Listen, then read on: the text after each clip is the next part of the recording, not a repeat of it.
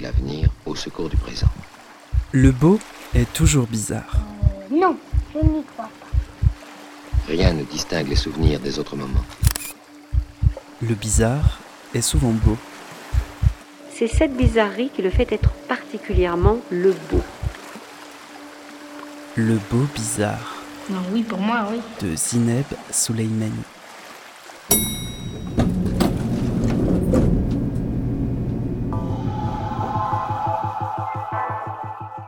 Bonjour à toutes, bonjour à tous. Bienvenue dans le Beau Bizarre, un espace sonore libre et hybride. Un espace qui essaie de s'accorder avec ses invités, où le temps n'est pas une contrainte, mais une grande porte à ouvrir. Nassera Belaza est mon invité aujourd'hui. Je l'ai retrouvé dans le hall de son hôtel à Bruxelles et le temps n'a plus existé, malgré le brouhaha qui nous a entourés. un, travail euh, qui touche à la présence de l'acteur. C'est Comra, ça Ah, c'est Régie Ah, le deuxième On aurait dû que c'était dans le prolongement de ce que disait Soulage. Et du coup, je me suis fait avoir. Nassera Belaza, bonjour. Merci d'avoir accepté mon invitation dans le Beau Bizarre. Nous sommes à Bruxelles où vous présentez dans le cadre du Kunsten Festival des Arts L'Onde, votre dernière création. J'ai l'impression que ce spectacle a été créé dans des conditions particulières. Est-ce que vous pouvez revenir sur cette période euh, qui a jalonné à, à sa création? Euh, cette pièce, effectivement, on aurait dû sortir en mai 2020 au Kunsten, au Festival de Marseille euh, dans la foulée, euh. Donc elle avait un joli parcours avec le Festival d'automne à, la rentrée. Et puis en fait, tout ça, ça, ça a pris fin. Et euh, en fait, c'est une pièce que j'ai passé mon temps à, remonter et, euh, et à remettre de côté, à réaccorder, à remettre de côté. Et ça, je pense que c'est pas anodin au moment de la naissance d'une pièce, qu'elle soit comme ça, qu'elle qu'elle puisse pas d'un coup rencontrer le public de manière fluide, libre et continue. Ce que ce qu'ont eu toutes les autres pièces avant. Et, du coup elle a elle a elle a quelque chose de elle se cherche euh, enfin elle s'est longtemps cherchée encore. Et là je pense qu'elle commence un petit peu à, à se euh, enfin on commence à sentir euh, l'épicentre de la pièce. Parce que quand on crée une pièce dans un studio on travaille j'ai envie de dire qu'on travaille sur un, un certain type de pièce. Et puis au moment où elle est elle rencontre le public ça devient une autre pièce. Et donc ça effectivement ça a été retardé. Et puis ce qui a été la grosse difficulté aussi c'est que comme je travaille avec plusieurs danseurs et que je suis euh, ces dernières années euh, voilà euh, en quête de cette notion d'unisson, de cœur, de qu'est-ce qu'il y a de commun quand on est à distance les uns des autres, etc. Euh, bon, que ça se formule exactement de cette manière-là, euh, ça nécessite d'accorder les êtres de la même manière qu'on accorde des instruments en fait. Euh, sauf qu'un instrument, bon voilà, euh, c'est un outil. Je dis pas que c'est plus simple, j'y connais rien. euh, je dis pas que c'est un outil plus simple à accorder, mais quand même l'être humain, c'est c'est d'une complexité inouïe. Et, euh, et en fait, dès qu'il se passe un peu de temps, tout le monde se désaccorde parce que tout le monde regagne sa vie, ses préoccupations, etc. Et en fait, à chaque fois que je retrouve l'équipe, euh, je suis obligée de, de, de- récréer toute une, une organisation, euh, par exemple en, rapport euh, à l'invisible. C'est-à-dire que l'invisible n'est pas omniprésent dans la vie de tout le monde. Donc là, d'un coup, les reconnecter à, l'imaginaire, euh, renforcer l'imaginaire, faire en sorte que l'imaginaire prédomine sur le corps, réouvrir certaines antennes, certains capteurs, euh, estomper d'autres, dématérialiser le corps. Et, c'est un travail en réalité d'une complexité euh, inouïe, à l'intérieur de chacun, mais aussi en lien avec les autres. Et donc, c'est vraiment ça qui, qui- qui prend un, temps euh, fou et qui a été aussi euh, à l'origine d'une forme de frustration de ne pas pouvoir la jouer pour pouvoir maintenir, pour que d'un coup tout le monde entende vraiment euh, le son commun en quelque sorte et que ça puisse ensuite un peu se stabiliser. C'est une chose qui ne se stabilise jamais définitivement. il suffit qu'on joue pas pendant un mois et puis de toute façon il y a une partie du travail à refaire. Mais ça, j'ai vraiment senti à quel point, je voyais très clairement à quel point et comment chacun se désaccordait en fait. Et comme le- l'essentiel de la pièce tient quand même là-dessus, voilà, ça, ça a marqué, euh, ça a marqué aussi, euh, ça, enfin, ça redoublé de, de- de- de difficultés en fait euh, dans ce travail. Mais vous diriez que ça a été quelque part bénéfique pour votre travail, cette période? Est-ce que dans l'empêchement, comment vous avez d'ailleurs vécu cette période de ne pas avoir fait aboutir cette pièce qui était prévue avant? Et comment vous avez traversé pour tenir ce désir de cette création jusqu'au bout et, et de la faire montrer après, du coup? Euh, moi, je suis passée par plusieurs étapes. hein. La première étape, c'était bon, euh, la sidération, le choc, comme tout le monde. Ensuite, euh, je me suis dit, oh, enfin débarquer de ce train euh, à grande vitesse qui est ma vie.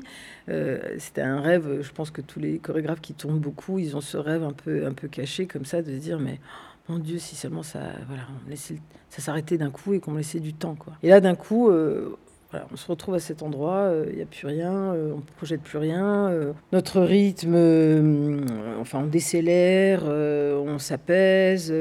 et puis moi, comme tout le monde, je me suis dit, ah super, je vais quand même, je vais lire, je vais pouvoir créer, regarder d'autres choses, etc. Et en fait, pas du tout dans mon cas, vraiment, ça a créé une, stérilité totale.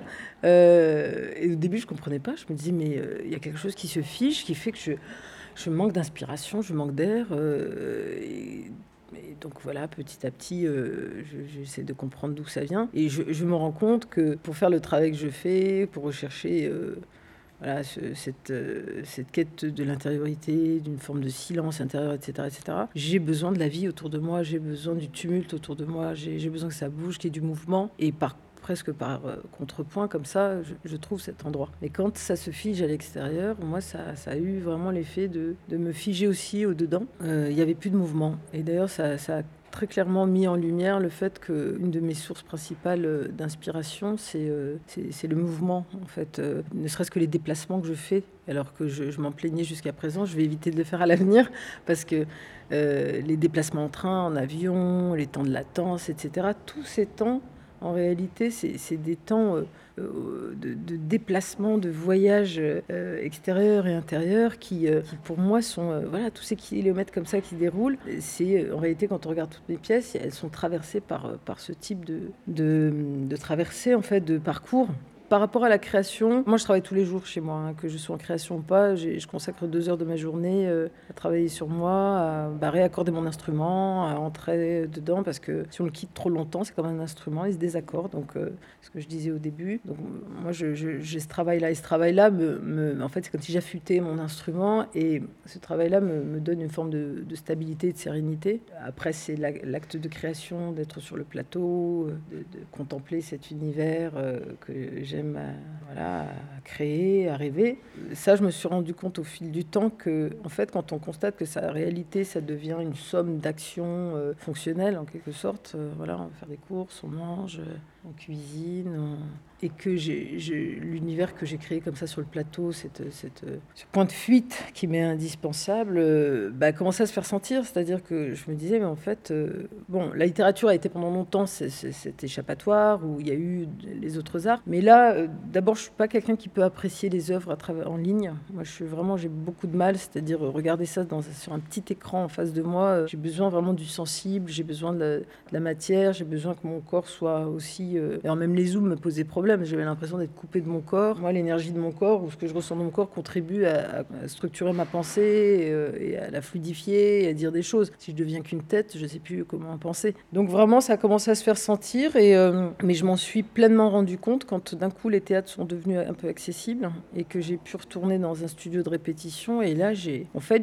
c'est à ce moment-là que j'ai pris conscience, même si j'avais, j'avais ces deux heures de, de, travail euh, tous les jours, que mon corps avait été mis comme dans un étau en fait, et que le déploiement euh, qu'on vit nous dans un studio ou sur un plateau, euh, ce déploiement du dedans et du dehors, je ne le vivais plus depuis euh, plusieurs mois, et je me suis rendu compte effectivement à quel point ça m'avait en réalité énormément affecté, plus qu'on l'imagine, et je pense que c'est le cas pour tout le monde, hein, mais, moi j'ai subi cet enfermement physique en fait. Alors que c'est un enfermement physique que j'ai, c'est ce que je disais, moi j'ai commencé mon travail par le confinement, c'est-à-dire que comme beaucoup le savent, je l'ai souvent raconté, j'ai travaillé dans ma chambre parce que je pouvais pas sortir, etc. Donc j'ai travaillé dans un endroit, un endroit très étroit. J'ai dû sonder et trouver la liberté au dedans. Puis à un moment donné, quand j'ai pu avoir cet espace, ben voilà, je pensais qu'il était gagné cet espace et qu'on ne l'enlèverait plus.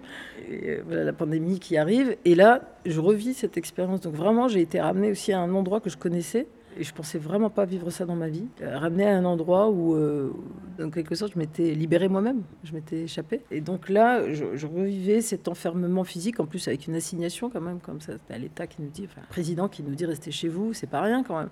Une espèce de tutelle comme ça qui, euh, réduit notre espace vital, c'est vraiment pas anodin. Et en plus, la manière dont ça a été fait en France, voilà.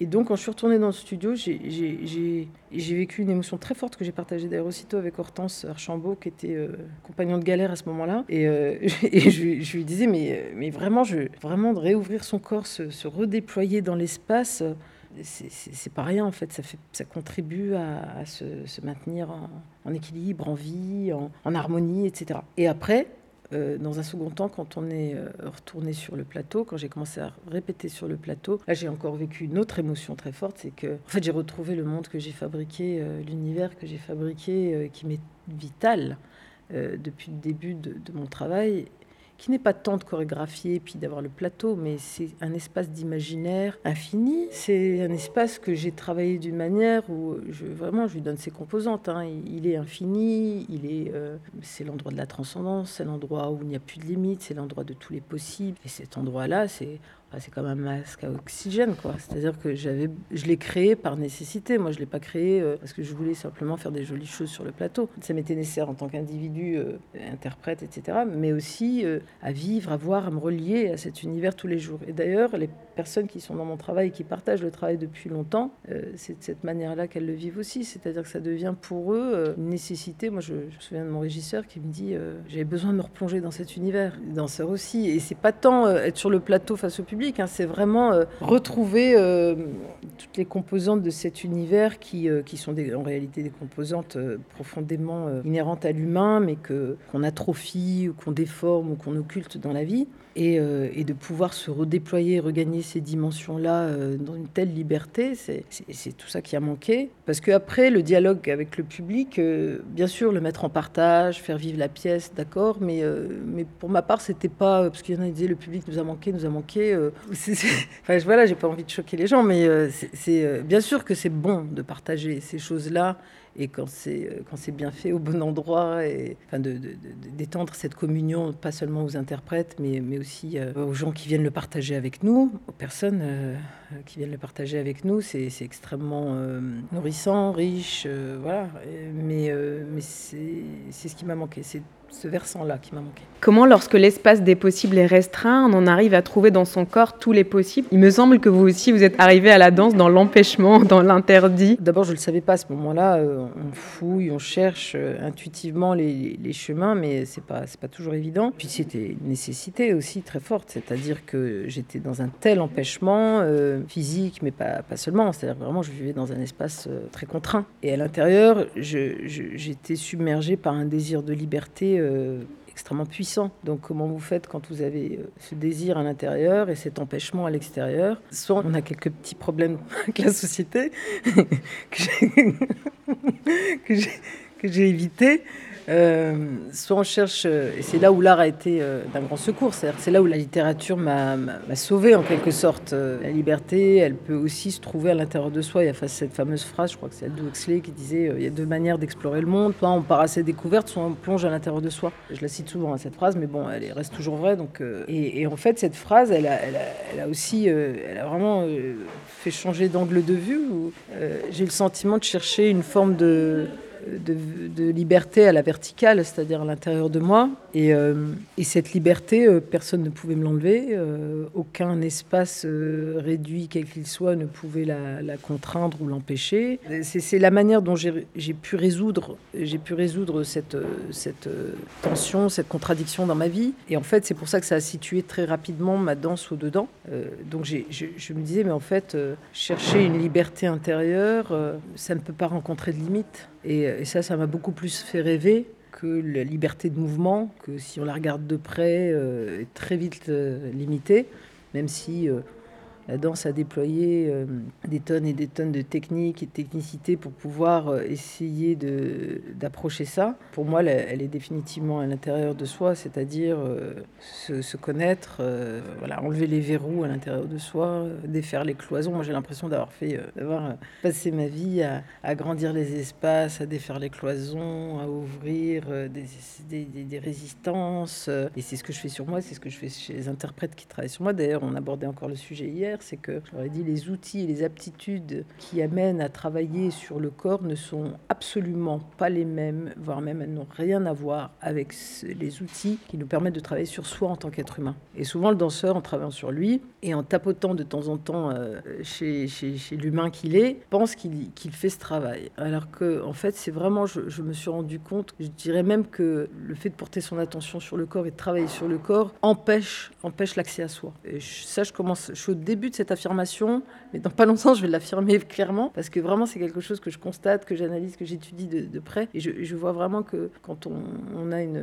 Oui, voilà, quand on travaille sur son corps, sur. Bien sûr que ça peut être au début un déclencheur qui peut permettre de d'éveiller des choses et de stimuler, et ensuite d'emprunter un autre chemin. Mais j'ai par exemple, je connais des danseurs, euh, j'en ai eu pas mal dans ce cas, qui vont, euh, en fait, ils vont, ils vont traduire et, transposer toutes les, consignes, euh, les, contraintes, le travail qu'il y a à faire sur soi, vont le transposer sur un plan physique. Et c'est presque une forme d'évitement. Et moi, ce qui m'intéresse dans la danse, mais comme dans tout art, c'est quand, euh, quand ça m'aide à, lever le voile sur l'énigme, de l'être humain, comprendre l'être humain, si c'est pour travailler une esthétique, travailler des formes, etc., ou, même un univers artistique, c'est vraiment pas une priorité. Donc ce travail sur l'humain, il, a été, euh, il a été dès le début euh, salvateur, hein, puisque c'est lui qui m'a permis de me dire, bon, bah, j'ai pas besoin... Euh. Et c'est étonnant, par exemple, quand des années après, je voyais des danseurs dans un studio qui dansaient en, considérant que l'espace dans lequel ils étaient, c'était un espace qui était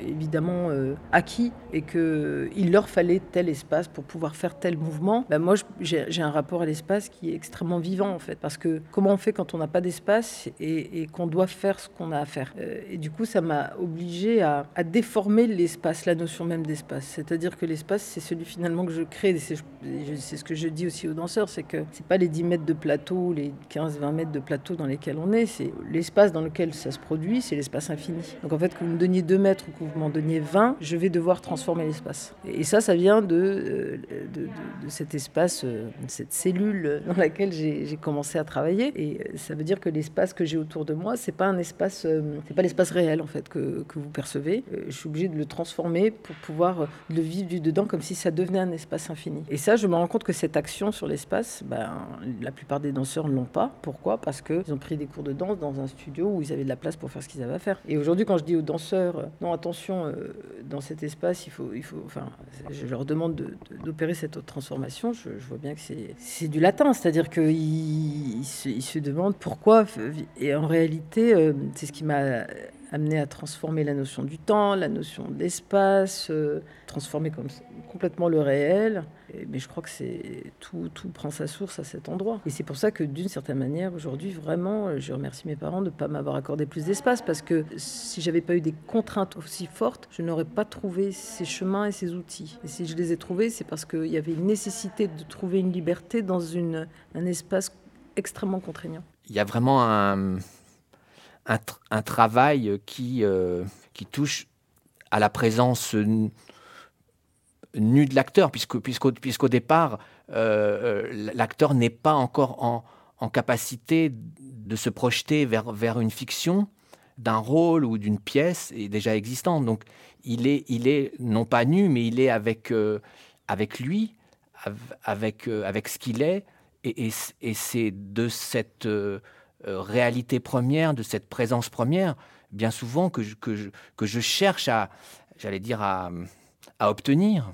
Je passe, je crois, du temps à expliquer, en tout cas aux acteurs que je rencontre ou avec qui je travaille pour la première fois, je pense que je passe beaucoup de temps à expliquer à l'acteur que, que, je, que j'ai besoin qu'il arrête de faire des choses ou qu'il, arrête de vouloir euh, euh, montrer des choses je, lui demande finalement davantage de se dépouiller ou de, se débarrasser que de, se remplir. Et bien sûr, bien sûr, à un moment donné, euh, euh, l'acteur ne peut pas travailler euh, dans le vide ou dans un, sans, un point de, projection fictionnelle. La, fiction arrive, la construction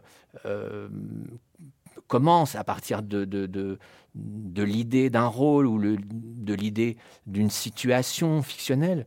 Et, et, là, il y, a, y, a, y, a, construction, y a, mais, mais cette construction artificielle, fictionnelle, elle, elle, se bâtit sur un préalable de, de, de concret, de réalité, euh, de la présence et d'un quelque chose qu'on pourrait qualifier d'un dépouillement.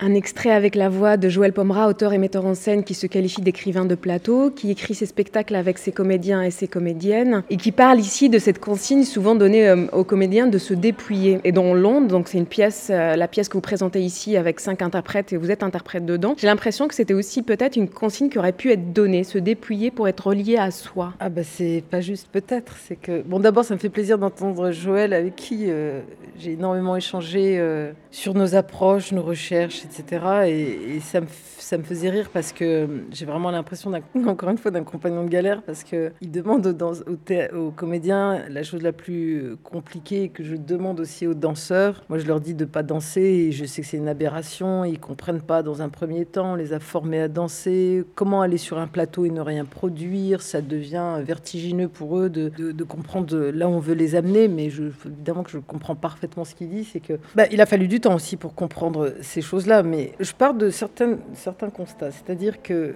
le plateau, à partir du moment où on fait les choses... Bon, d'abord, il faut savoir que les danseurs et les comédiens arrivent souvent dans leur art avec l'idée qu'ils se font de la chose. Et souvent, ils ne sont que dans la tentative de traduire euh, ou de jouer ou de répéter euh, cette image qu'ils ont d'eux de danseurs à travers des formes différentes ou de comédiens. Donc ça, il faut le défaire parce que sinon, tant qu'on est dans la reproduction de ses propres idées, de ses propres projections, on n'est pas là.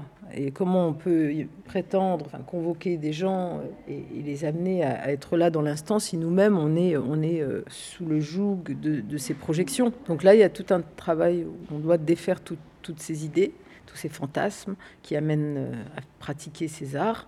donc là, déjà, c'est une énorme sélection parce qu'il y a beaucoup, beaucoup de gens qui, pensent comme ça, qui travaillent comme ça. Ensuite, pour ma part, c'est vrai que je me suis très vite rendu compte qu'à partir du moment où euh, l'espace était rempli euh, d'informations, d'actions, de volonté de faire, etc., ça générait chez moi un, profond ennui existentiel. C'est-à-dire que dès lors où on se met à me raconter quelque chose, où on veut me passer une information, dans ces cas-là, je regarde les informations à la télé, mais euh, je, je, vivais mal cette expérience. Donc évidemment que je voyais bien que j'étais en train de je crée une matière dans un premier temps et ensuite ça n'était qu'un prétexte à enlever, à enlever, à enlever, à, épurer, à évider pour, euh, pour vraiment arriver à une forme d'acte essentiel comme ça sur le plateau. Et c'est vraiment en réponse à ça. Et à partir du moment où vous visez ça, vous vous rendez compte en fait tout ce qui est chez l'interprète, tout ce qui est chez l'interprète va venir encombrer ça. Moi je, me rends compte, bon maintenant je vais résumer parce que ça on pourrait en parler pendant des heures, mais j'avais une collaboration il y a quelques années euh, avec Serge, euh, sur un petit projet avec Serge Tessoguet. Puis bon, j'appréhende beaucoup aussi de travailler avec des musiciens parce que, bah, pareil, les musiciens, euh, ils veulent créer du son, ils veulent créer de la musique, etc. Et on se rencontre avec Serge et euh, on commence à faire une, improvisation. Et en fait, euh, ça a été immédiatement un bonheur et, j'ai compris pourquoi. Et je lui ai dit, mais en fait, tu ne produis pas de son, tu commences par écouter. Et ensuite, le son va venir habiller cette écoute. Donc on est d'abord un réceptacle, on est d'abord en creux, et ensuite on ne laisse, on, ne fait que faire résonner finalement ce qui se produit. On ne le crée pas par l'action, par la volonté, par l'effort poussif, etc. Et en fait, je pense que c'est ce que je fais dans la danse, c'est-à-dire que je mets tout le monde, je vide l'interprète.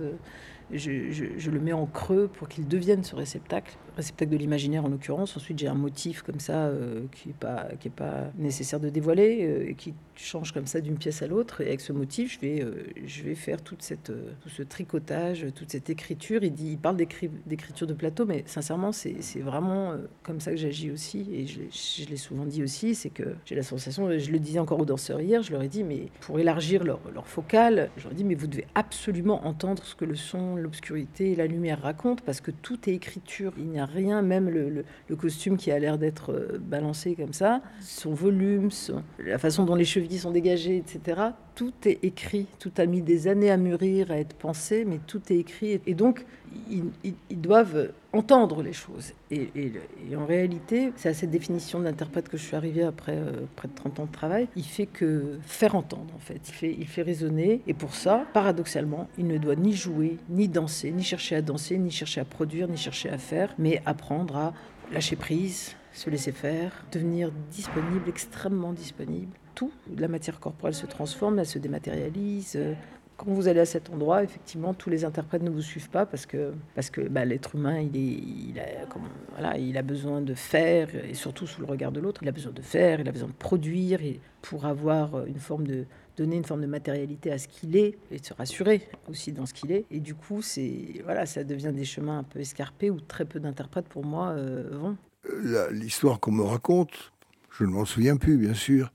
Je devais avoir 4 ou 5 ans. J'étais en train de, tracer de grandes lignes noires sur du papier blanc et quelqu'un m'a demandé euh, ce que j'étais en train de faire. Et j'ai répondu de la neige. Et ça a paru tellement, euh, tellement extraordinaire, tout le monde a ri, bien sûr, mais tout le monde s'en est souvenu. Et on me l'a rappelé. Le noir n'était pas là pour sa qualité de noir, mais aussi pour ses pouvoirs de noir. C'est-à-dire que par contraste, il rendait le papier probablement, le papier qui est gris, le papier blanc qui n'est pas vraiment blanc, ça le rendrait probablement plus blanc, comme la neige. C'est une explication que je donne maintenant. Je ne sais pas si, si c'est ce que je pensais à ce moment-là. Mais euh, l'histoire euh, brute, telle qu'on me la raconte, c'est euh, Qu'est-ce que tu fais là, mon petit Pierre? Et j'ai répondu de la neige.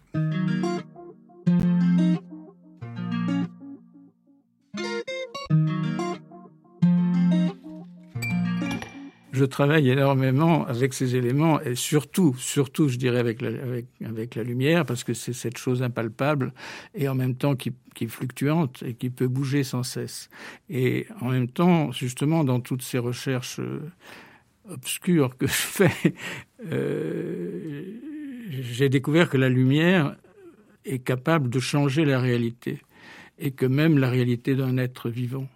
Et que par conséquent, euh, c'est un élément fantastique puisque ça permet de contester l'existence de, de, la réalité, puisque on arrive à faire passer la réalité dans plusieurs aspects de réel et que finalement, ce, n'est peut-être jamais qu'un passage d'un état de réel à un autre état de réel et qu'il n'y a pas d'état de réel fixe, ce que l'astrophysique nous dit d'ailleurs un petit peu euh, aussi. Et c'est une chose qui m'a conforté d'ailleurs, euh, cette idée que rien ne peut nous permettre de dire qu'un objet est ce que nous percevons de lui et que donc la réalité dépasse infiniment la perception que nous pouvons en avoir et que donc s'arrêter à une réalité euh, cernée, euh, fixe, euh, reconnaissable et définissable comme extérieure à nous, est une illusion totale. Un montage avec la voix de Pierre Soulages, le peintre du noir, où il raconte que petit déjà, il traçait du noir pour faire apparaître son contraste, pour faire apparaître la lumière, suivi de la voix du metteur en scène Claude Régis, qui évoque comment la lumière peut troubler notre perception du réel, de ce qu'on voit au plateau et dans l'onde. Le spectacle présenté ici au Kunston, vous signez aussi la lumière du spectacle, une lumière faite de traces, d'apparitions, de disparitions, de vide aussi, comme une manière de nous déplacer, nous spectateurs, en permanence pour nous dire que ce n'est pas toujours là où il faut regarder, presque pour nous pousser aussi à nous relier à nous-mêmes. Pourquoi ce souci du travail avec la lumière? Ah bah, J'ai envie de dire euh, pourquoi on n'aurait pas ce souci, surtout parce que ça fait partie, euh, pour moi, intégrante de, de, de, de ce qui euh, dialogue avec le corps, l'espace, l'obscurité, la lumière, l'attention du public, tous, les éléments en présence doivent être intégrés dans l'écriture. ça me paraîtrait pas du tout naturel de pas de pas l'écouter, de pas l'observer. Et dès le début, ça a été comme ça. Dès le début, je commence à travailler sur la matière corporelle, enfin sur la chorégraphie. Et puis euh, petit à petit, euh, pour moi, l'espace est tout de suite convoqué euh, dans l'écriture. Puis l'écriture se déploie et puis d'un coup, je me mets à voir l'écriture de la lumière. je fais résonner des sons au fur et à mesure. en fait, c'est un, un état, c'est comme un état d'improvisation permanent. En fait, c'est-à-dire que on est à l'écoute. J'écoute la combinaison, la correspondance entre tous ces éléments. J'évite de prendre une décision ou de faire des choix. Et puis à un moment donné, euh, il y, a comme une convergence, une résonance à travers tous les éléments et je sais que ça se passe là.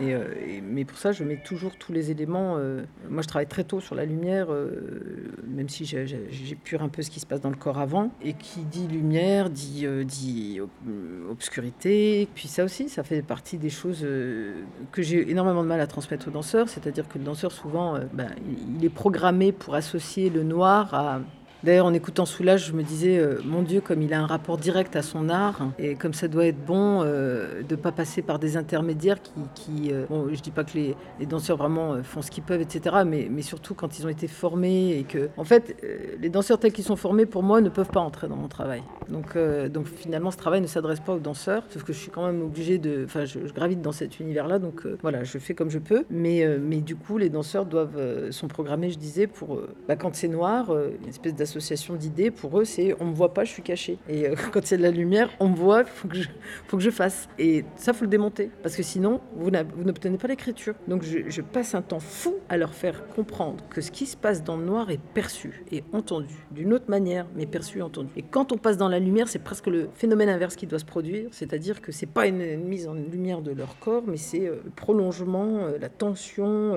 cet espace comme ça qui traverse de part en part la lumière et, l'obscurité. Et donc, je suis obligée de, leur faire croire ce en quoi je crois. C'est-à-dire que vraiment, on voit, on voit autrement. Et quand la lumière, elle est là, je, fais bien comprendre, enfin, je la traite d'une manière que le public comprenne qu'il n'est pas question de voir. D'ailleurs, il y a énormément de choses qui lui échappent. Donc, il comprend très vite qu'il va faut arrêter de chercher à voir. La vue est, est assez directement lié au, mental qui traite les informations derrière. Comme j'essaie de désamorcer le mental, donc en fait, je, suis obligé de, de, transformer le mode de perception du spectateur. Ce qu'il voit, il ne sait pas s'il le voit, s'il le sent, s'il l'entend. Euh, je me souviens avoir rencontré une personne. Euh, euh, qui était presque non-voyant et qui me disait que euh, quand il avait vu euh, une de mes pièces, il m'a dit c'est la première fois que je ne souffre pas parce que je ne vois pas des choses. Il lui manquait rien en fait. Et en fait c'est un, petit peu comme ça, c'est-à-dire faire confiance à tous les autres sens, à comment on perçoit les choses. Et, puis aussi, il y a cette intention très claire pour moi, c'est que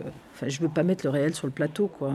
Et puis le réel est tellement multiple, il est tellement, il est tellement fluctuant. Il est, je disais tout à l'heure pendant la pandémie, ce qui m'a manqué, c'est c'est ce qui voilà ce qui échappe au réel. Que pour moi le plateau c'est l'endroit l'endroit du rêve l'endroit de la déformation de la transformation de voilà j'aime pas trop le mot hein, mais du mystère en fait et de ce fait, euh, on est obligé de traiter tous les éléments euh, scéniques pour les mettre à cette fréquence. Le son, pareil, si le son, il peut être très réaliste, ça dépend à quel niveau vous le mettez, ça dépend comment vous le faites arriver. La façon dont je fais entrer le son sur le plateau, ou je demande à mon régisseur de le faire, c'est très, très, très... En fait, c'est comme s'il devait le faire entendre d'abord dans une espèce de, un endroit très lointain qui donne l'impression qu'on ne sait pas si on l'entend à l'intérieur de soi ou à l'extérieur. Et ensuite, à partir de là, on crée... C'est comme si euh, le son prenait racine là, et là, on peut monter le son. Et après, il faut faire attention à comment on le monte.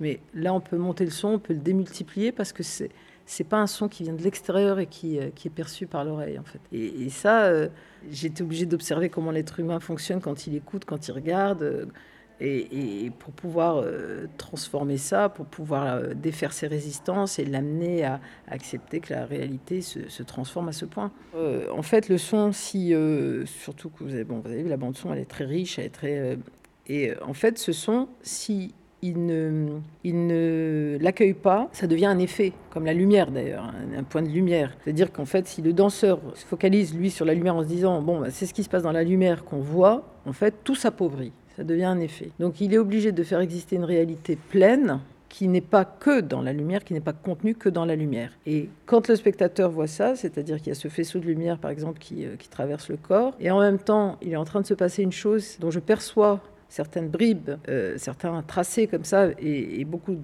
d'autres parties m'échappent. Là, il n'est pas dans une sensation de manque. C'est-à-dire qu'il ne se dit pas je vois mal. Il se met à mal voir quand euh, l'interprète lui-même ne fait exister que des choses que sous la lumière. Et quand ça échappe à la lumière, alors on a l'impression qu'on euh, ne l'a pas vu. C'est vraiment des phénomènes euh, passionnants à observer. Hein. Et le son, parce qu'en fait, j'écris donc la dramaturgie du son, la dramaturgie de la lumière, celle du corps, et ensuite il y a une logique que j'appelle une logique de correspondance entre elles, c'est-à-dire qu'elles se déroulent, mais en fait elles sont en dialogue, en interaction, mais pas de la manière euh, habituelle, c'est-à-dire que le danseur entend la musique ou alors il l'entend pas du tout. Euh, non, moi il doit l'accueillir, c'est-à-dire qu'elle doit le traverser. Il a son imaginaire, il écoute cet imaginaire à l'intérieur de lui, mais en même temps, comme il est dans un mode d'écoute et de perception globale, il entend aussi tous ces cris, tous ces sons, toutes ces...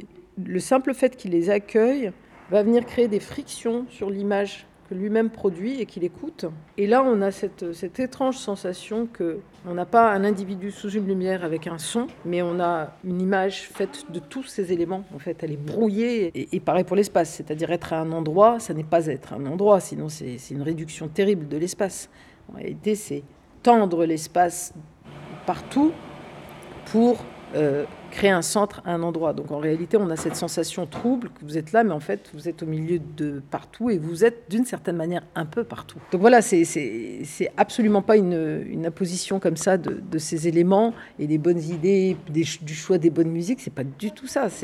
En réalité, c'est euh, vous fabriquez un objet avec des éléments euh, qui peuvent sembler hétéroclites et à un moment donné, vous créez un Enfin, vous trouvez une sorte de point névralgique pour moi, qui euh, d'un coup ça se met à vibrer et ça touche une fréquence où on se dit ah mais euh, c'est une seule chose. Tout ça n'est qu'une seule chose. Ça aussi, ça fait partie de, ce qui est en marche, ce qui est en travail. Votre danse est faite de répétitions, un mouvement à la fois le même et toujours différent, un mouvement qui ne cherche pas à se produire mais qui existe dans une vibration intérieure et intime justement, un, un mouvement qui peut rappeler une forme de, de trance accompagnée, portée par une bande de son très écrite, très présente. Comment le mouvement et le son coexistent ensemble pour vous? Qui porte qui? Une de mes trouvailles euh, au tout début, il y a très longtemps, c'est que je me suis rendu compte, parce que je voyais bien que le contemporain, à l'époque en plus, évitait toute musique... Euh, trop mélodiques, etc. Ils allaient vers des sons. Etc. Je me disais, mais, mais pourquoi? Parce qu'en fait, euh, qu'est-ce qui est problématique dans un son, dans une musique euh, voilà, qu'on pourrait entendre un petit peu n'importe où? Et en fait, en, en, travaillant, et moi je suis quelqu'un qui vraiment, j'ai aucune cloison au niveau de l'oreille, j'écoute toutes les musiques, tous les genres de musique, euh, tout me parle. Et en fait, je me suis très vite rendu compte que ce qui rendait problématique un son sur le plateau, en réalité, c'est la manière dont l'interprète l'écoute. C'est-à-dire que si il se rattache d'un point de vue émotionnel à la musique, c'est foutu. Il n'y a plus rien qui va survivre après la fin de la musique. Et souvent, vous le constatez quand vous regardez un spectacle, les belles musiques arrivent à la fin parce qu'après, il n'y aura rien.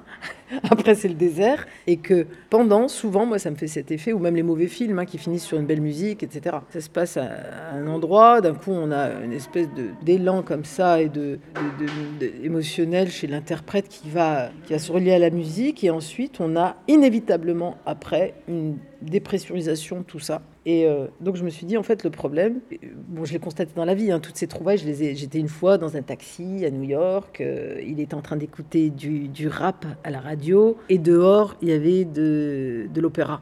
Et je me suis dit, mais c'est fou comment tout se mélange en réalité. C'est juste le fait de vouloir créer des fois qui, qui rend euh, ça problématique, en fait.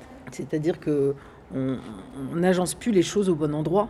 On travaille un peu avec la tête, on a des idées, on se dit que ça, ça va marcher, puis il y a des choses qui sont plus de l'ordre de l'intuition. La, la, source n'est pas la, même. Euh, on est tiraillé hein, quand on crée. Euh, si on se laisse aller, euh, on se dit oh non là c'est trop long parce que c'est le public va s'ennuyer ou là c'est machin. Donc moi j'ai d'abord créé tout à l'heure on parlait de vider l'interprète. Le premier à se vider c'est le chorégraphe. Hein. Euh, C'est-à-dire que si je ne veux pas créer avec mes peurs, mes fantasmes, mes mes envies, ce que j'aime, ce que j'aime pas, etc. Ben, je dois me débarrasser de tout ça pour vraiment rester sur le fil de l'intuition, de voilà, de ce que j'entends comme ça euh, au loin. Et en fait, ou alors par exemple vous prenez un arbre. Souvent je donne cet exemple aux danseurs. C'est très simple mais vous prenez un arbre à l'extérieur, il y a une vitre entre vous et, l'arbre, enfin même s'il n'y avait pas de vitre, d'ailleurs ça marcherait. Vous pouvez passer toutes les musiques que vous voulez, euh, vous pouvez aller du rap, euh, gospel, euh, traditionnel, etc.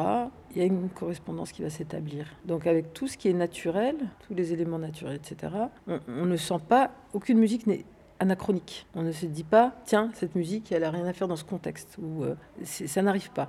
Donc ça veut bien dire que celui qui pose problème, c'est celui qui l'écoute, c'est celui qui va interférer entre ces deux réalités. Donc je fais un travail sur l'interprète pour qu'il n'écoute pas il ne se relie pas sur un plan émotionnel à la musique, euh, qui n'ait aucune forme d'interprétation de la musique, c'est-à-dire j'aime, j'aime pas, à ce moment-là j'aime, ça j'aime pas, ce son j'aime bien, ce son il est bizarre, etc. Aucun jugement. Il n'a aucun jugement durant, durant le spectacle, aucun jugement sur la musique, et vraiment il la laisse, je dis souvent, euh, euh, voyez la musique, entendez la lumière, quoi. Euh, il doit laisser euh, le son le traverser euh, de la même manière que la lumière ou l'obscurité. C'est pas simple. C'est un vrai euh, c'est titanesque comme travail pour euh, arriver à cette neutralité au moment où on est en train d'interpréter. En fait, c'est comme si euh, aussi dans les films, on rajoute le film, la musique au montage. donc les interprètes, ils l'entendent pas. Et donc je me suis dit, tiens, il faut, il faut dissocier en fait dans un premier temps l'interprète de la musique et ensuite l'ouvrir à un endroit où effectivement, elle peut, elle peut le traverser, sinon ça n'a pas de sens. Par exemple, le son dans l'onde, je passe mon temps à dire aux danseurs qu'ils ne doivent absolument pas rythmer le mouvement sur les percussions ou sur les voix, parce que les percussions sont tellement fortes qu'on a tendance, par exemple, si on écoute un mouvement infini, à tomber au même endroit à cause des percussions. Or, si vous écoutez le mouvement infini, que ce soit le cercle ou que ce soit le 8, et que vous ne vous laissez pas, donc il y, a, des, voilà, il y a des résistances à créer à certains endroits où elles n'existaient pas d'ailleurs, si vous écoutez le, diamètre parfait de ce cercle, qui est porté euh, de partout, et que vous avez des percus à côté, et que ces percus ne vont pas venir déformer cette écoute, alors ça fonctionne. Mais si euh, les percus sont tellement fortes et l'interprète un peu passif, euh, il, il, va tomber sur les percus. Et dès qu'il tombe sur les percus, pour moi, il y a affaissement d'écriture, et ça ne marche plus. Donc c'est un rapport très complexe. Je sais que quand je le décris aux danseurs, ils ne comprennent pas tout de suite ce que ça veut dire, mais ça a été une de mes trouvailles. Je me suis dit, en réalité, il faut se dissocier du son. Et à partir de là, je me suis rendu compte que je pouvais me permettre de mettre n'importe quel son sur le plateau, que c'était pas le son le problème, que c'était vraiment la manière dont on le, juge, la manière dont on l'apprécie ou non euh, du point de vue de l'interprète, qui va nous le faire percevoir d'une certaine manière. Et par exemple, dans le monde, je, on entend des voix, on entend des cris, on entend un chant, on entend des percus. Et je leur ai dit, mais vous êtes en train d'écouter ces motifs intérieurs, cet imaginaire, cet invisible intérieur, mais en même temps, il ne faut pas exclure ces sons. Sinon, on a l'impression d'une scission comme ça entre, l'image et ce qui se produit dans le corps et le son qui s'abat, ces trompes de son qui s'abattent comme ça sur le corps. Ça ne fonctionne pas. Vous devez avoir l'impression, à un moment donné, on doit avoir cette hallucination de se dire, tiens, on a l'impression que c'est presque des sons internes de l'interprète tous ces cris sont à l'intérieur de lui. Euh. Donc voilà, c'est un, travail euh, sans fin. Vous avez créé votre compagnie dans les années 90 et Land arrive après une vingtaine de spectacles que vous avez imaginés en solo ou en duo, le plus souvent avec votre sœur Dalila. Comment Land, qui est une pièce de groupe, s'inscrit dans votre parcours de recherche qui était jusque-là basé beaucoup sur l'expérience de votre propre corps? En vous écoutant, ce qui frotte ou ce qui peut-être vous intéresse aujourd'hui, c'est cette c'est cette incompréhension peut-être de la part de l'interprète, mais qui vous pousse, vous, à peut-être préciser peut-être encore plus les choses dans cette transmission non, mais il y a eu des phases dans mon parcours euh, très, finalement, très, quand je, l'observe, assez cohérentes parce que euh, bon, j'ai commencé à, travailler avec euh, ma propre sœur qui était voilà, dans le même espace que moi au début, que je décrivais tout à l'heure. et donc, j'ai fait quelques tentatives pendant que je travaillais sur le duo pour travailler avec d'autres danseurs, mais je pense que j'étais pas moi-même prête puisque j'étais en train de vraiment de définir tout ce que je suis en train de vous raconter aujourd'hui. J'étais en train de, faire ces fouilles, ces recherches et, euh, je définissais mes propres outils. Et, je pense que ça s'est fait à l'intérieur du duo. C'est-à-dire que dans le duo, ça m'a évité une forme de dispersion parce que je crois qu'on peut pas en même temps être en train de, construire ces outils et en même temps en train de transmettre. Donc j'ai vraiment, je pense, passé presque 20 ans à définir ça, à, forger mes outils. Ensuite, euh, moi, le duo, je l'ai vécu en me disant, euh, c'était un espace contraint que je m'étais euh, défini et construite pour, pour pouvoir pousser ma recherche dans une certaine direction. C'est-à-dire que je me posais cette question qui était pour moi un vrai défi sur le plan artistique. C'est que je me disais, si j'ai les deux mêmes interprètes, les mêmes costumes, même espace vide, j'ajoute rien niveau scéno, rien, rien, rien. Est-ce que je suis capable d'aller plus loin? Et qu'est-ce que ça veut dire aller plus loin dans ces conditions? Parce que souvent, aller plus loin, c'est on change de scéno, on change d'interprète, on change de thématique. Ouais, mais pour moi, ça ne va toujours pas plus loin. c'est autre chose. Et c'est amusant parce qu'une fois, j'avais vu, bon, la cité, puisque je pense qu'elle n'entendra pas parler de moi. Je crois que c'était euh, quatre petites pièces de Trisha Brown au, Théâtre de la Ville. Quatre petites pièces. Et en fait, quand je suis sortie de, ce spectacle, j'ai mieux compris ce que je faisais. Et en fait, c'était euh, une fois c'était un duo, une fois c'était une pièce de groupe, une fois c'était un solo, etc. Euh, la scéno changeait, les interprètes changeaient, la musique changeait, la chorégraphie restait strictement la même. Et je me suis dit, bah, je fais le contraire de ça en fait. C'est-à-dire que pour moi, c'est mon écriture qui m'intéresse, c'est comment je vais la transformer. On, est passé par de l'immobilité, par du mouvement répétitif, par, euh, toutes sortes de, choses que j'ai pu imaginer à chaque fois en les rendant possibles, en me disant que ça pouvait être possible. Et ça, a déposé comme ça des strates et des strates et des strates à l'intérieur de, de, nos corps qui ont fait vraiment des, des, pans de vie, de recherche, de réflexion, de maturation. Et puis à un moment, euh, le duo plateau. bon, d'abord, Dalila avait aussi envie, je pense, de, développer son propre travail. Et puis moi, moi j'ai commencé, j'avais j'avais commencé déjà à travailler sur un, c'était le sur un groupe de danseurs où j'étais un peu à l'extérieur parce que je voyais pas comment je pouvais partager après moi le plateau, après avoir vécu toutes ces strates. justement, c'est Régis qui disait une chose et que je cite souvent aux danseurs. Il disait, on ne peut pas être en mouvement si on n'a pas été traversé dans un premier temps par l'immobilité. Or, le danseur, il commence par bouger, il bouge tout le temps. Il faudrait le mettre en cellule pendant un temps. Ensuite, il faudrait le mettre dans un autre environnement pour qu'il produise un autre type de mouvement et ainsi de suite. Et là, il fait l'expérience, il comprend qu'est-ce que ça veut dire d'immobiliser le corps. Est-ce qu'on bouge ailleurs Pourquoi on bouge pas, etc. Et c'est vrai que faire naître le mouvement dans mon corps après avoir euh, traversé toutes ces strates, ça ne veut évidemment pas dire la même chose chez un interprète qui, euh, plus jeune, de 20 ans, qui a juste envie d'exulter. et donc, ça devenait intéressant pour moi de me dire, mais, euh, mais est-ce que je peux vraiment, on peut transmettre, qu'est-ce qu'on peut transmettre Et j'observais bien dans, le travail des autres, euh, de, certains autres chorégraphes, parce que je, ne connais pas grand monde et je vois pas grand chose d'ailleurs en danse, mais je voyais bien qu'à un moment donné, le chorégraphe, il, acquiert une telle euh, singularité euh, dans son corps. Enfin, en même temps, ça dépend, parce que s'il développe une façon de faire, c'est évident que moi, j'ai pas développé une façon de faire. J'ai travaillé sur la notion de page blanche. J'ai voulu que mon corps devienne une page blanche. Donc, j'ai voulu lui accorder une, capacité, une possibilité de transformation hein, infinie, en fait. Il n'y a aucune écriture, aucun, aucune gestuelle que j'ai pu euh, produire qui, qui m'a enfermé. Euh, c'est peut-être ça, ça a été vraiment une chance.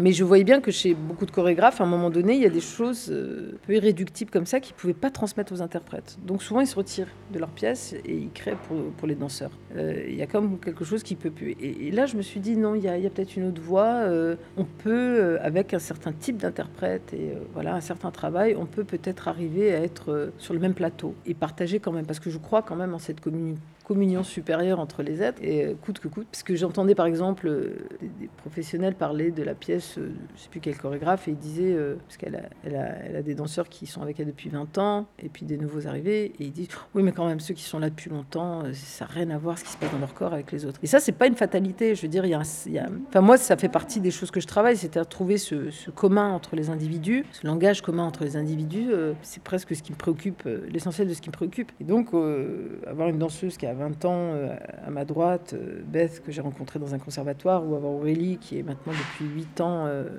8 euh, ans à peu près, dans mon travail, et réussir à, trouver ce lien entre nous euh, sans qu'on perçoive une chose qui serait terrible pour moi, euh, le chorégraphe, euh, le nouveau venu, celui qui est là depuis 10 ans, etc.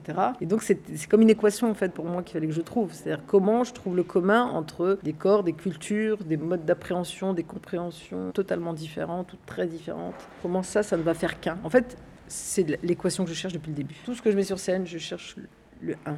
Comment tout ça égale 1 Son, lumière, corps, euh, les interprètes de cultures différentes. Sauf que là, j'ai un petit peu euh, complexifié, là, euh, en travaillant avec d'autres interprètes, j'ai un petit peu, oui, complexifié à un autre niveau la résolution de tout ça. Nassera Velaza, votre identité est faite d'une hybridation culturelle entre l'Algérie et la France. Vous êtes installé en France depuis l'enfance, mais vous cultivez cet aller-retour entre vos deux pays. Qu'est-ce que cet aller-retour apporte à votre travail? Est-ce que vous avez le sentiment d'exister dans l'écart entre ces deux rives ou est-ce que vous avez réussi à trouver une forme de synthèse? C'est une vaste question et puis je me rends compte que je donne jamais la même réponse en fonction des années, de l'endroit où je me trouve, etc.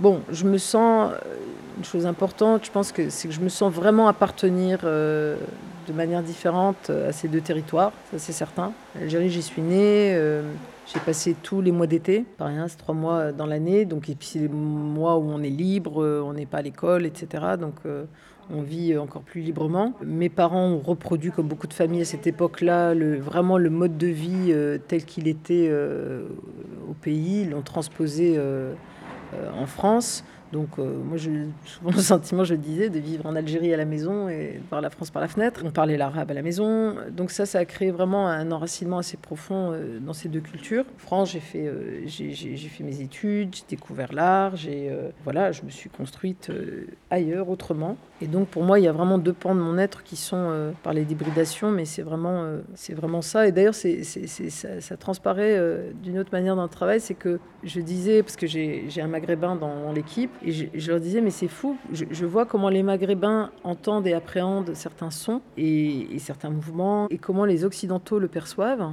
Et, euh, et pour moi, c'est ni l'un ni l'autre. Le Maghrébin va entendre les percus et réagir aux percus à certains endroits. L'Occidental va, les entendre euh, différemment. Et en fait, j'ai besoin de, des deux. Et je, je me souviens de, de plusieurs articles qui étaient passés où on parlait de, et ça m'a aidé à définir mon, travail, c'est pour ça que je les cite, il disait qu'il y avait quelque chose d'archaïque, d'ancestral et en même temps totalement abstrait. Et en fait, je pense que ce qui vient de mes deux cultures, c'est un petit peu ça. C'est-à-dire qu'il y a effectivement, je suis pétrie euh, de ces, euh, on parlait des rituels, etc., de, ces, euh, de cette culture de, du corps en lien à la terre, aux éléments, euh, etc., aux rituels.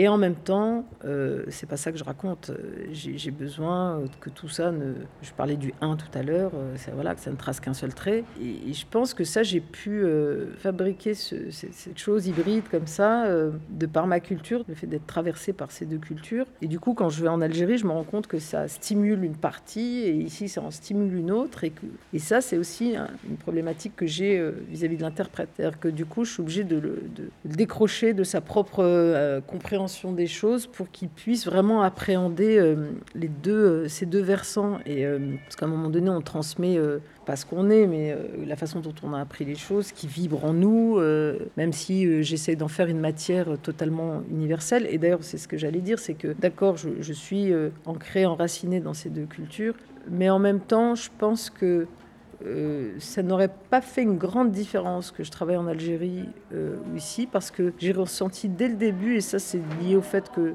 vraiment les autres arts, avant d'entrer dans la danse, euh, ont placé le curseur à cet endroit-là. Et mes attentes à cet endroit-là, c'est que je tendais vers quelque chose d'universel. Dès le début, euh, je tendais vers ça. Donc pour moi, quand je suis dans un contexte, euh, quand j'ai créé en Algérie en 2003, on me disait mais, euh, mais tu vas parler de l'Algérie, etc. Je dis bah non, je suis désolée, je vais pas chercher à parler de l'Algérie, mais je suis là, je vibre, je ressens des choses. Ça va se traduire d'une façon ou d'une autre, mais euh, c'est évidemment pas mon intention. Et quand vous travaillez sur un matériau universel, enfin vous tentez de travailler sur un matériau plus universel, vous travaillez pas de la même manière que quand vous travaillez euh, ici, maintenant, entouré de ce que voilà, de, ce qui m'entoure ici. Et je crée pas comme ça. Je le sais définitivement. Je, je me déplace à l'intérieur de moi. Je me mets à un endroit où euh, ben, je m'efface à mes propres yeux déjà. Donc j'efface une bonne partie de ce que je suis, de ce qui pourrait venir euh, entacher comme ça euh, l'œuvre.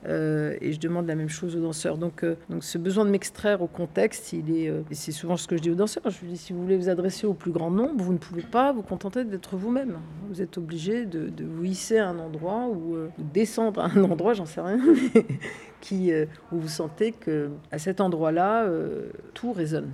Pas seulement vous, votre personne. Donc il y a eu ce double mouvement. Il y a eu en même temps un enracinement très fort et en même temps un décrochage aussi euh, indispensable pour pouvoir euh, traiter. euh, Moi je le vois comment mon travail traverse le temps là et comment il est perçu ou pas par certaines. C'est qu'en en fait, il est, on peut pas le rattacher non plus à un contexte, à un courant, à une mode, etc. Et ça tient, je le sais, à la façon dont je, je, traite ma matière. Je la traite de façon intemporelle, hors de tout contexte, hors de tout. euh, euh, même si j'entends dire que ces derniers temps, la trance est à la mode, les, les danses traditionnelles sont à la mode, etc. Et j'aime pas être à la mode, donc euh, il va falloir que. il va falloir que je quitte. euh, non, non, je, plaisante, mais c'est non, mais c'est vrai. J'ai une réaction par rapport à ça. C'est-à-dire, il y a quelque chose qui ne. Je refuse le diktat. Enfin, je l'entends même pas d'ailleurs. C'était Le Beau Bizarre, un podcast du studio indépendant Audio Sauti, disponible sur toutes les plateformes d'écoute, et merci de votre écoute.